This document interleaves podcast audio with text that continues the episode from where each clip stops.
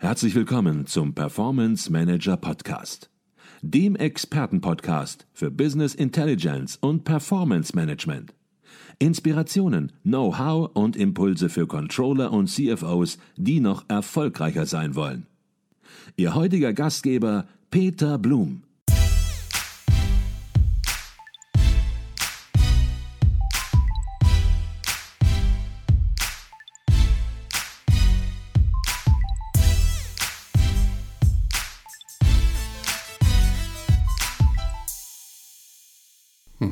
Jetzt haben Sie es eben schon angesprochen, es geht darum, einen guten Forecast-Algorithmus zu erarbeiten, zu ermitteln. Und jetzt könnte man natürlich auf die Idee kommen, ja, da gibt es vielleicht einen, aber auch da müssen wir wahrscheinlich schon wieder enttäuschen. Es gibt nicht den besten Forecast-Algorithmus, sondern es gibt in der Regel verschiedene Modelle, verschiedene Regeln, die zu einem KI-basierten Forecast führen können. Und Sie haben die unterschiedlichen Modelltypen und auch die grundlegenden Unterschiede im zweiten Teil entsprechend erläutert und haben da auch ein bisschen die Überschrift drüber gesetzt. Schwarmintelligenz hat durchaus etwas mit Forecasting zu tun. Vielleicht können Sie das erläutern.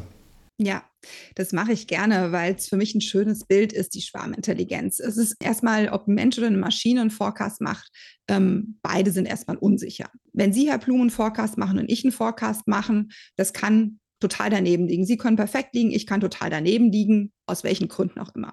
Wenn wir jetzt aber unsere beiden Forecasts zusammen tun und mitteln, werden wir mit Sicherheit einen größeren und robusteren Forecast haben, wahrscheinlich auch einen besseren Forecast haben. Und das ist ja das Thema Schwarmintelligenz, was auch in einem menschlichen Kontext häufig angewendet wird. Und nicht, nichts anderes ist es auch bei Algorithmen oder Maschinen. Es gibt eine Vielzahl von Algorithmen, ähm, die eingesetzt werden können fürs Forecasting, aber es gibt eben selten den perfekten Algorithmus, ähm, weil sie eben auch unterschiedliche Sachen abbilden. Und genauso wie beim Menschen unterschiedliche Sachen einfach betrachtet werden. Und das ist auch gut so, weil ich will ja sozusagen möglichst viel verstehen von dem, was äh, sozusagen in der passiert ist, passieren wird. Und wenn ich dann eben auch über die unterschiedlichen Algorithmen, Modelltypen, die ich habe, mittle und sage, ne, einer macht, sagt 100, der andere sagt 105, der nächste sagt 110, ich mache daraus ein Mittel, ist es auch wieder ein robusterer, ein besserer Forecast am Ende. Und ich nutze aus, dass ich eben äh, eine Schwarmintelligenz habe, auch in den Maschinen, die, es wird häufig unter dem Begriff Superlearner oder Ensemble Learning ähm, äh, be bezeichnet. Aber es ist eigentlich ein simples Verfahren, wo ich äh, über Dinge mittle, ähm, um ein besseres Ergebnis zu haben. An dieser Stelle eine kurze Unterbrechung in eigener Sache. Wir bei Advisio erweitern unser Consulting-Team. Wenn Sie Business Intelligence Tools und Projekte in der Praxis erleben möchten, dann werden Sie Teil unseres Teams und bewerben sich als Consultant, Junior Consultant oder auch für ein Praktikum. Alle Informationen finden Sie unter www.advisio.de slash Karriere. Ich freue mich, auf unser Kennenlernen und weiter geht's im Podcast. Mhm. Jetzt haben Sie im Beitrag über 20 verschiedene Modelltypen dargestellt. Die werden wir jetzt nicht alle im Einzelnen besprechen. Ich muss aber auch sogar sagen, das ist so das Vielleicht habe ich es noch nicht gesehen, aber ich habe es zum ersten Mal in dieser Kompaktheit gesehen, dass es mal wirklich so gegeneinander gestellt worden ist. Vielleicht können wir aber eins versuchen, nämlich mal die grundlegenden Unterschiede zwischen den Modelltypen kurz darzustellen, damit das einfach ein bisschen transparenter wird. Ja, das äh, genau finde ich auch unglaublich. Genau diese Transparenz sozusagen ist auch wichtig. Es gibt ähm, sehr einfache Verfahren, die wir auch häufig im Forecasting nutzen. Das sind dann beispielsweise Mittelwerte oder ähm, dass ich einfach die Saison des Vorjahres äh, fortschreibe oder ähnliches. Also wirklich ganz, ganz einfache Verfahren, die aber auch ihre Berechtigung haben. Gerade wenn ich mir über Daten Gedanken mache, KPIs, nehmen wir mal fixe Kosten als Beispiel. Ja, die schwanken in der Regel wenig. Ja, da muss ich jetzt nicht den komplexesten Machine Learning-Algorithmus anwenden, um da einen Forecast mitzumachen. Das heißt, diese simplen Verfahren haben wir immer typischerweise auch in unseren äh, Modelltypen drin, um eben auch einfache Effekte abfangen zu können, die auch äh, für die, ne, wenn wir dann Hunderttausende von einzelnen Knoten prognostizieren, wird es mit Sicherheit da auch Daten drin geben, die nicht die Komplexität brauchen. Und das ist auch eine Effizienzfrage am Ende. Das heißt, das ist so der erste Modelltyp, ist wirklich einfache Modelle, die auch jeder so versteht, würde ich jetzt mal sagen, ne, die jeder so intuitiv auch greifen kann. Der zweite Komplex ist für mich eigentlich immer der Daten, die, die, die Modelle, die ähm, aus der Vergangenheit lernen. Das heißt, äh, nehmen wir jetzt beispielsweise wieder den Umsatz, ähm, dass man aus der Historie des Umsatzes ähm, ein Muster für die Zukunft fortschreibt. Und ähm, auch da, das klingt immer so simpel, so simpel ist das aber gar nicht. Das sind häufig schon sehr, sehr gute Algorithmen, auch die eine sehr gute äh, grundlegende Prognose machen. Warum ist es so? Weil die sich unterschiedliche Komponenten und Dynamiken in der Struktur, in der Historie angucken. Die können differenzieren zwischen einzelnen Komponenten, ob das ein Trend ist, eine Saison ist, ein Zufall ist oder ähnliches ähm, und dementsprechend einen guten Forecast erzeugt. Also das ist sozusagen die, die zweite Gruppe, die nur auf Basis der eigenen Vergangenheit nennt, die nennt man dann univariate Modelle, univariate Prognosemodelle. Die dritte Gruppe ist, nennt man Multivariat, um da gleich die, den Unterschied zu setzen, multivariate Prognosemodelle. Und da ist es eben so, dass da auch zusätzliche Einflussfaktoren berücksichtigt werden. Treiber, gibt es unterschiedliche Begriffe für erklärende Faktoren. Ähm, das können, hatten wir eben schon mal, ne, unter, inter, externe Daten sein, interne Daten sein, um eben auch noch zukünftige Informationen und weitere Dynamik verarbeiten zu können. Mhm.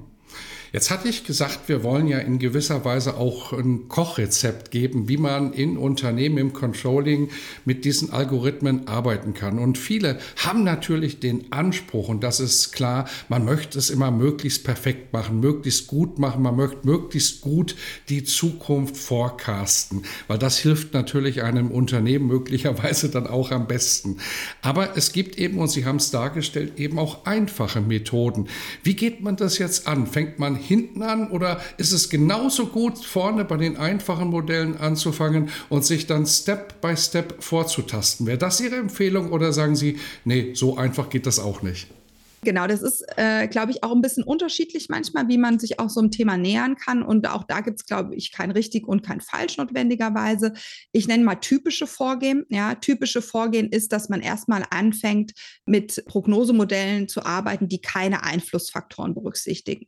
Ähm, warum ist es so? Weil man dann erstmal eine gute Benchmark hat, eine gute Baseline, die sehr einfach zu erstellen ist. Ne? Das hat man schnell gerechnet, das ist kein Thema. Da guckt man sich die Qualität an und entscheidet, wo bin ich denn eigentlich schon eigentlich so gut, wo ich gar nicht viel mehr Komplexität brauche, wo es mir reicht, wo ich auch gar keine äh, intensive Treibersuche machen muss und überlegen muss, was muss ich noch zusätzlich ein, äh, einfügen, etc. Das heißt, das ist erst ein erster sehr, sehr guter Schritt, um auch das Potenzial von Machine Learning im Forecasting-Bereich zu erkennen. Und dann kann man das in so in der Refinement-Phase sagen, na, man verfeinert das mit den Multivariat-Modellen. Das ist ein möglicher Ansatz. Ähm, ein zweiter ist aber auch, dass ich einfach sage, äh, je nachdem, wie viele KPIs ich auch habe, ich setze direkt mal alle Methoden ein, weil äh, wenn eine Software gut gebaut ist, eine Technologie gut gebaut ist, kann die das auch schnell. Ja? Ist die da auch schnell zu in der Lage und kann einfach alles gut einsetzen. Und ich sehe dann am Endeffekt, na, diese drei Modelle wurden, wurden dann für diese KPI ausgewählt. Und hier ist auch wichtig, ich glaube, das ist auch wieder dieser, der Punkt der Transparenz wir müssen in der Lage zu sein, solche Dashboards aufzubauen, die das auch schaffen, es zu zeigen. Ja, also die auch in der Lage sind zu sagen, diese Modelle wurden jetzt hier benutzt. Ob man jetzt die Modelle im Einzelnen versteht ne, äh, und sagt, welcher Parameter, das ist wieder der zweite Schritt und für mich auch gar nicht so wichtig, aber zumindest, dass man auch hier wieder sagt, okay, diese Modelle wurden gewählt, damit kann ich was anfangen, kann ich nichts mit anfangen ähm, und äh, die Transparenz herzustellen. Genau, das sind unterschiedliche Wege, wie man gehen kann. Mhm. Also ich habe verstanden, es geht darum anzufangen. Man kann auch mit einfachen Methoden anfangen. Und ich habe aber auch zwischen den Zeilen verstanden, es geht darum auch mal, ja, sich hinzusetzen und innezuhalten, während man anfängt, wenn man gestartet hat und zu hinterfragen, worum geht es eigentlich wirklich? Und das führt uns dann zu Ihrem dritten Bereich, zu Ihrer dritten Frage, nämlich wie wird eigentlich Prognosegenauigkeit gemessen? Denn es geht ja nicht darum, möglichst viele komplexe Methoden Methoden anzuwenden, sondern es geht darum, die Zukunft möglichst qualitativ genau vorauszusagen. Und die Frage, die sich dann natürlich stellt, ja, wie macht man das eigentlich? Wie kann man Genauigkeit, wie kann man Prognosequalität messen? Ja, genau. Es geht darum, genau und mit einer hinreichenden Effizienz, weil das ist nämlich, spielt nämlich da auch genau rein. Genauigkeit zu messen ist eigentlich ein relativ einfaches Prinzip. Man könnte, ich versuche mal das sozusagen als also einen Briefumschlag zu, zu machen. Man kann erstmal sagen, ich mache jetzt einen Forecast. Wir nehmen jetzt im März auf. Wir haben von mir aus Actuals bis äh, oder die Daten verfügbar bis Ende Februar und machen dann einen Forecast für die nächsten drei Monate. Ich packe meinen Forecast in den Briefumschlag und öffne nach drei Monaten den Forecast, äh, den Briefumschlag und stelle fest, wie gut war denn jetzt mein Forecast, weil ich habe jetzt ja die, äh, die aktuellen Zahlen zur Verfügung und kann Actual versus Forecast vergleichen. So, das ist jetzt aber nicht sonderlich effizient, weil man muss ja immer warten und hat immer äh, sozusagen kann äh, eine gewisse Dauer und man bekommt auch die Informationen äh, nicht so richtig ähm, schnell verfügbar. Das heißt, ähm, man kann eben auch durch das Machine Learning Prinzip das Ganze eben direkt machen. Und da kommen jetzt die Trainings- und Testdaten ähm, ins Spiel. Das heißt, was wir typischerweise machen, ist, nehmen wir an, wir haben fünf Jahre, wir separieren unser Datenset ähm, in, in drei Jahre Trainingsdaten und zwei Jahre Testdaten, sodass ich auf Basis der drei Jahre Trainingsdaten einen Forecast für die nächsten zwei Jahre mache.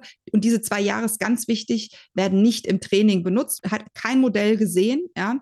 Und ich kann dann sozusagen äh, einfach automatisch evaluieren, dass ich mein Forecast gegenüber schon vorhandene Actuals überprüfe. Und das ist ist ähm, eben äh, eine Möglichkeit, Qualität auch zu messen. Wir nennen das Backtesting.